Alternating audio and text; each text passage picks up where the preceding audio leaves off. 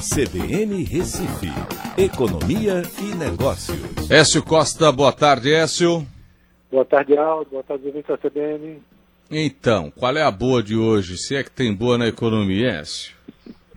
É, a notícia não é muito boa na primeira olhada, mas depois a gente precisa ver um pouquinho com mais calma, tá certo? Uhum. O IBCBR, que é um índice do Banco Central que serve como prévia do PIB, indicou aí que a gente, em abril, teve um tombo de 9,73% na economia brasileira, comparado com o mês anterior. Né? E comparado com o mês de abril do ano passado, um tombo de 15,09%. Esse BCBR ele divide né, em produção industrial, serviços né, é, varejo, e aí todos esses índices apresentaram queda nesse período analisado. Tá?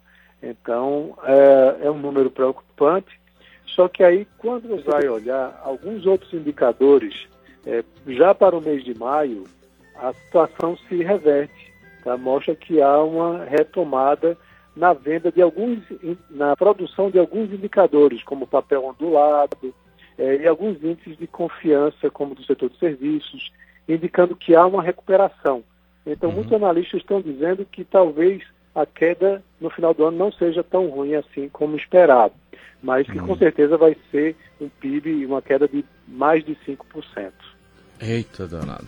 Tchau, S. Até amanhã. Abraço a todos. Até amanhã.